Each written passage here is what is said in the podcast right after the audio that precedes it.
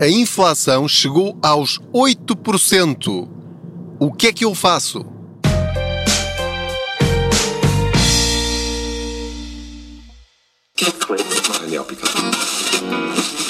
Daqui é a bomba na fofinha e tenho que vos dizer que estar grávida e manter a dieta é complicado. Neste momento, por exemplo, há um pacote de gelado no frigorífico a chamar por mim. Bombinha, sou o pacote de gelado no frigorífico. Sou todo teu. Vem, bombinha querida. Hum, eu não tenho força interior para resistir a um gelado sensual que me diz tudo o que eu quero ouvir, entendem? Não sou de ferro. Hum, sou mais de chocolate. Quando é complicado, o Ativo Bank simplifica. No Ativo Bank pode fazer tudo na app sem sair de casa e sem pagar comissão de manutenção de conta. Ativo Bank simplifica. Informe-se em ativobank.pt Banco Ativo Bank S.A. Olá, eu sou o Pedro Anderson, jornalista especializado em finanças pessoais e aproveito as minhas viagens de carro para falar consigo sobre dinheiro. Faço de conta que você vai sentado ou sentada aqui ao meu lado e juntos vamos tentando encontrar aqui algumas maneiras de gerirmos melhor as nossas finanças pessoais, de forma a termos mais dinheiro ao fim do mês e não menos dinheiro, como normalmente costuma acontecer. No momento em que eu estou a gravar este episódio, a inflação em Portugal, no mês de maio de 2022, foi de 8%. Vou repetir, 8%. Ou seja, comparando com maio do ano passado, as coisas, em geral, estão mais caras 8%. É uma brutalidade. Estamos a falar da mesma inflação que existia em Portugal em 1993. Nessa altura eu ainda não trabalhava. Eu comecei a trabalhar em 1996, mais ou menos. Portanto, eu era um rapazito novo nessa altura. Agora, a questão é: o que é que eu faço para lidar com este aumento dos preços? Posso cruzar os braços, queixar-me de minha vida e pensar, bom, isto está uma desgraça absoluta, portanto uh, vou aguentar, aguentar, aguentar, se calhar usar o cartão de crédito, se calhar ir às poupanças, uh, se calhar uh, pedir dinheiro emprestado, passar fome, passar fome no sentido de fazer muitos sacrifícios de forma a conseguir lidar com este aumento dos preços, mas eu queria dar-lhe aqui algumas dicas recordar-lhe até algumas dicas, porque eu já falei sobre a questão da inflação num episódio lá mais para trás, é só percorrer a lista até encontrar, porque acho que vale sempre a pena repisar um bocadinho neste tema e apresentar também algumas dicas novas. Em primeiro lugar, é muito importante nós percebermos o que é que significa de facto esta inflação. Quando nós falamos de 8% de inflação, estamos a falar exatamente de quê? Ora, isso não quer dizer que tudo aquilo que você compra está 8% mais caro. Se assim fosse, deixe-me dizer-lhe, era absolutamente terrível. Isto ia dar cabo das finanças de muitas famílias. A coisa é muito mais subtil para ajudar a compreender do que é que estamos a falar, vamos imaginar que ganhamos mil euros. Portanto, assim de uma forma muito simplista, vamos partir do princípio que este mês, com a inflação a 8%, o nosso salário na prática é mil euros menos 80 euros. Portanto, o meu salário, na prática, é de 920 euros líquidos. É disto que nós estamos a falar. Ou seja, eu só posso fazer compras ao preço que as coisas estão, ganhando mil euros, na prática é como se eu só ganhasse 920. Portanto, em relação ao ano passado, eu ganho este mês menos 80 euros, ganhando exatamente a mesma coisa. Então, como é que eu lido com esta nova circunstância? A inflação normalmente andava ali à volta de 1%, menos de 1%, meio por cento, 0,2, 0,5, 0,7. 1,2, 1,3, pronto, são uh, alterações que, enfim, não fazem uma grande, grande diferença no nosso dia a dia. Agora, quando falamos de 8%, é quase 10%. Atenção, isto é de facto muito preocupante. Então, o que é que eu posso fazer? De uma forma muito prática, vamos ter de reduzir o nosso orçamento mensal em 80 euros para manter, simplesmente manter, o nosso nível de vida atual. E isto é um enorme desafio. Ou seja, eu vou ter de comprar menos 80 euros em coisas. Ou comprando as mesmas coisas, vou ter de encontrar preços mais baixos que me permitam poupar 80 euros. Isto é muito complicado, é um desafio e tanto. Mas não é impossível.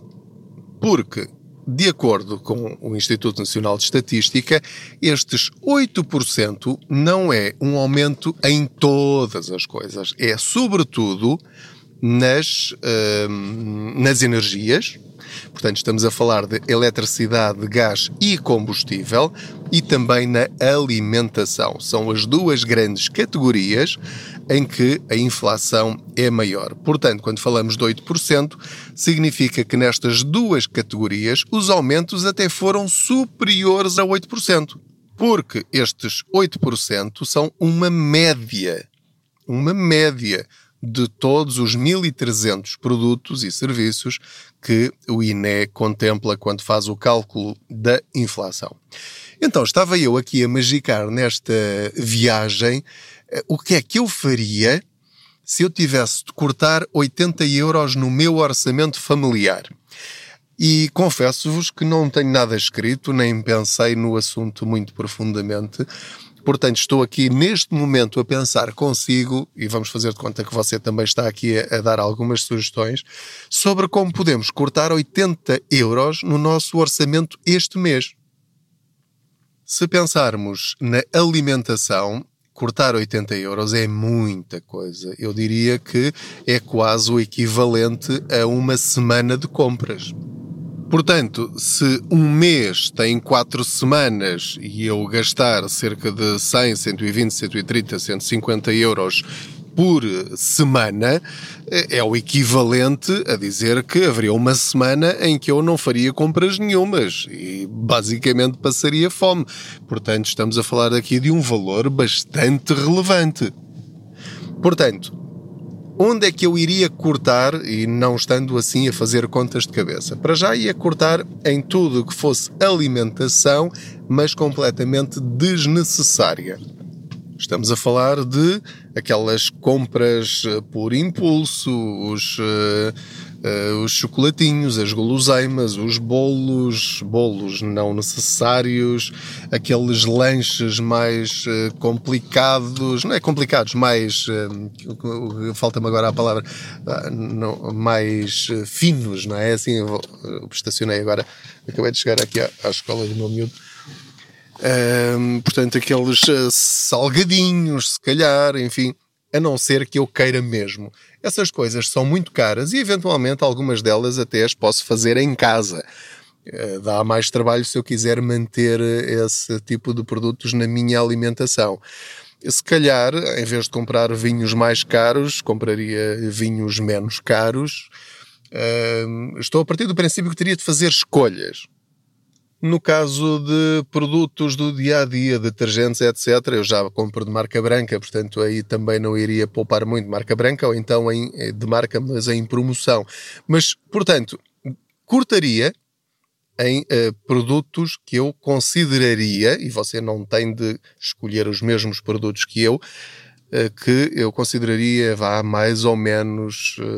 De conforto e não de necessidade. Estamos a falar de um, de um patamar inferior já bastante sério. E, portanto, estou a falar sobretudo neste episódio para famílias que têm mesmo de cortar custos.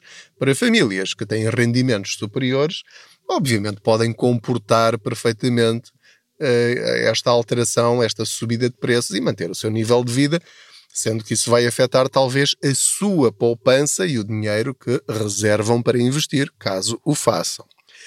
No caso das energias, o caso é um bocadinho mais complicado, porque, por exemplo, na eletricidade eu já não consigo baixar mais. Se você olhar para a sua fatura e naquela linhazinha disser se você estivesse no mercado regulado, pouparia X, então nesse caso é mudar já para outra empresa mais barata porque existe. No meu caso, eu já tenho a minha eletricidade no osso, portanto já não tenho gordurinhas para cortar. No gás, também me interessa manter os preços que tenho, porque uh, tenho um desconto por estar a associar a eletricidade e o gás no mesmo pacote e, portanto, aí também não vou mexer. Já mexi no esquentador também, já reduzi o máximo, não é por aí que eu vou poupar. Uh, a água também não há nada a fazer, a não ser gastar menos, mas com, com, com quatro pessoas em casa também é complicado. Portanto, só me resta conseguir reduzir a minha fatura nos combustíveis, isto na categoria energia. Aí o que é que eu faço? Eu já abasteço sempre mas sempre no posto de abastecimento de combustível mais barato do local onde eu me encontro. Portanto, aí também não consigo poupar mais. Como é que alguém conseguiria cortar uh, nesta parte dos combustíveis? Muito simplesmente reduzindo a utilização do carro. Aí tem de ser uma decisão consciente. Uh, estarei eu a dizer-lhe para deixar de passear ao fim de semana para deixar de andar de carro, para encostar o carro e não andar com ele? Bem, só você sabe qual é a sua situação. Agora, em situações dramáticas, e repare, eu estou a falar apenas em situações dramáticas, não quero estar aqui a dar conselhos ou dicas que não são uh, realizáveis ou que não são uh, práticas ou que não são razoáveis, mas se estiver mesmo no fio da navalha, durante um mês ou dois, tira o passe e passa a andar de transportes públicos se necessário.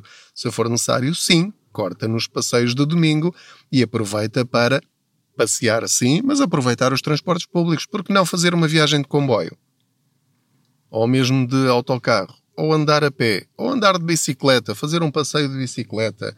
Uh, ou, ou juntar-se a outra família em que caibam todos no carro e uh, vão duas famílias em vez de uma e durante este mês um leva um carro numa semana, o outro leva o carro na outra semana e dividem os gastos os dois. Enfim, estou a dar-lhe apenas aqui algumas sugestões que podem ajudar a reduzir um pouco a sua fatura com combustíveis. Não se esqueça também que andar mais devagar é uma forma muito grande, muito prática e muito eficaz de poupança. Muito simplesmente reduzir a velocidade a que anda. Pode poupar cerca de 20% do consumo dos combustíveis. E pode, por exemplo, também para manter isso controlado e saber se de facto está a poupar ou não nos combustíveis, manter um registro de quantos quilómetros faz com cada depósito. Há pessoas que têm esse fecheiro no telemóvel e isso permite-lhe até depois, se quiser levar isto a um extremo, fazer um gráfico no Excel ou no Google Sheets uh, com uh, a sua tendência de consumo de combustível ao longo do ano. Uh, eu não faço isso, mas se quiser fazer isso, pode fazê-lo. Eu tenho isto mais ou menos controlado por, por valor gasto em combustível por mês e não consigo muito bem fazer essa conta porque como tenho de visitar a minha mãe algumas vezes basta ir lá uma ou duas vezes para a minha média ficar completamente desfasada da realidade do meu dia a dia. Portanto, já vimos aqui algumas formas de baixar ou de tentar compensar este aumento de 8% nos combustíveis e na alimentação. Uh, atenção que, uh, recordo-lhe, que uma de, um dos gastos maiores que nós temos em alimentação nem é nos hipermercados e supermercados no talho e na peixaria. É sobretudo com a restauração e com uh, as Globos e com os Uber Eats e com essas coisas todas. Basta fazer uma despesa com uh, Uber Eats ou com comida ao domicílio ou coisas do género, ou uma ida ao restaurante, para sentir esse aumento. Ou seja, eu quero dizer é o contrário, nem é bem isto.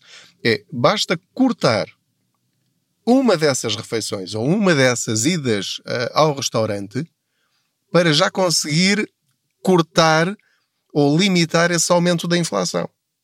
Porque repare, estive a dizer-lhe há pouco que estamos a falar de 80 euros para quem ganha 1000 euros. Portanto, se eu for com a minha família ao restaurante e gastar 40 euros cada vez que lá for, basta não ir ao restaurante duas vezes num mês para conseguir compensar este aumento na inflação. Obviamente que estamos a falar aqui de uma situação temporária e estamos a falar também numa perda real de qualidade de vida, de conforto, de pequenos luxos, de coisas que nos dão satisfação. Agora, quando temos de fazer opções, quando temos de fazer escolhas, meus amigos, é aí nessas coisas que nós temos de facto de cortar. Não há outras, a menos que encontre outras fontes de rendimento. Mas agora vamos pormenorizar ainda mais. Quando falamos de 1000 euros e em 80 euros para uma inflação de 8%, nós não temos, como lhe disse no princípio, todas as nossas despesas a ser afetadas pela inflação. Por exemplo, uma das nossas despesas grandes mensais é a renda da casa ou a, eh, a prestação do crédito à habitação.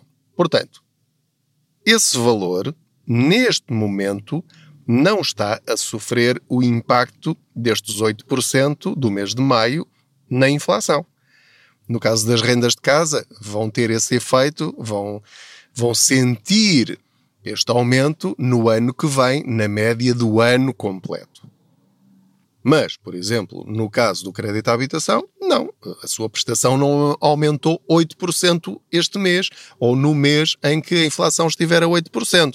Portanto, já estamos a falar aqui de 300, 400, 500, 600 euros que são uma despesa, mas que não tiveram esse aumento da inflação. Uh, a mesma coisa na eletricidade. Portanto, a eletricidade aumenta, mas para quem faz novos contratos com preços absurdos. A eletricidade não aumentou 8%. A mesma coisa com o gás, a mesma coisa com a água. Uh, há muitas coisas que nós compramos e que não tiveram esse aumento de 8%. Portanto, nós temos é de estar atentos àquilo que aumentou mesmo de preço, que aumentou 20%, 30%, 40%. Acho que já lhe dei este exemplo na, naquele episódio que lhe falei da inflação. O, o óleo de fritar passou a custar 3 euros, quando antes custava 1 euro. Portanto, o que é que eu fiz no meu caso pessoal, e não lhe estou a dizer para você fazer a mesma coisa. Simplesmente pensei, eu não vou comprar óleo de fritar vou alterar a minha forma de cozinhar, até vai ser mais saudável. E, portanto, enquanto estiver a estes preços, meus amigos, vou comer batatas assadas em vez de comer batatas fritas. Vou fazer arroz em vez de fazer hum, batata frita.